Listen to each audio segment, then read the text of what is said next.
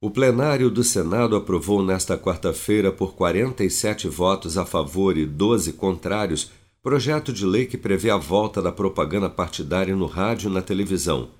Os autores da proposta, senadores Jorginho Melo, do PL de Santa Catarina, e Wellington Fagundes, do PL de Mato Grosso, chegaram a sugerir que as veiculações dos partidos, que não devem ser confundidas com o horário eleitoral gratuito, fossem custeadas através do repasse da União para o fundo partidário. Mas no texto aprovado na Câmara, optou-se por resgatar o modelo em vigor até 2017, quando as inserções eram compensadas às emissoras de rádio e televisão através de renúncia fiscal pela cessão do horário. E caso elas não exibam a propaganda partidária, perderão o benefício, ficando ainda obrigadas a ressarcir o partido político pela não veiculação. Contrário à proposta, o senador Regufe, do Podemos do Distrito Federal, argumentou durante a votação no projeto de lei que, ao invés de estar discutindo a volta da propaganda partidária fora do período eleitoral, o Congresso deveria deliberar sobre a disparidade do tempo de rádio e televisão destinado aos candidatos durante a campanha.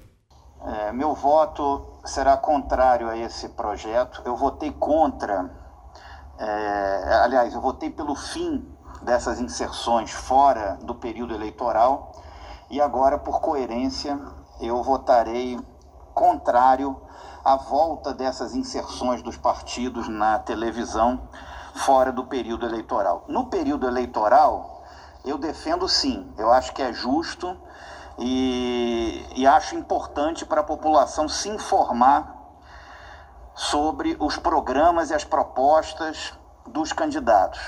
Mas fora do período eleitoral, não me parece algo razoável.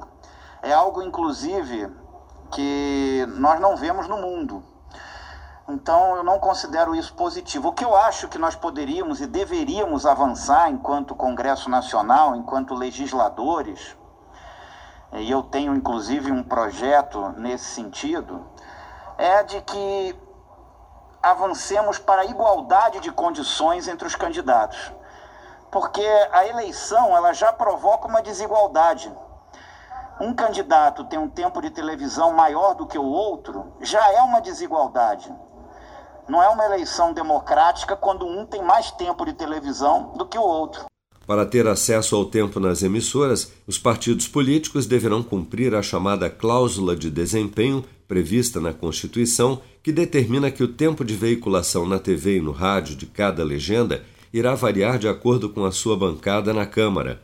Pela regra, se o partido tiver conseguido eleger até nove deputados federais na eleição anterior, poderá usar cinco minutos por semestre.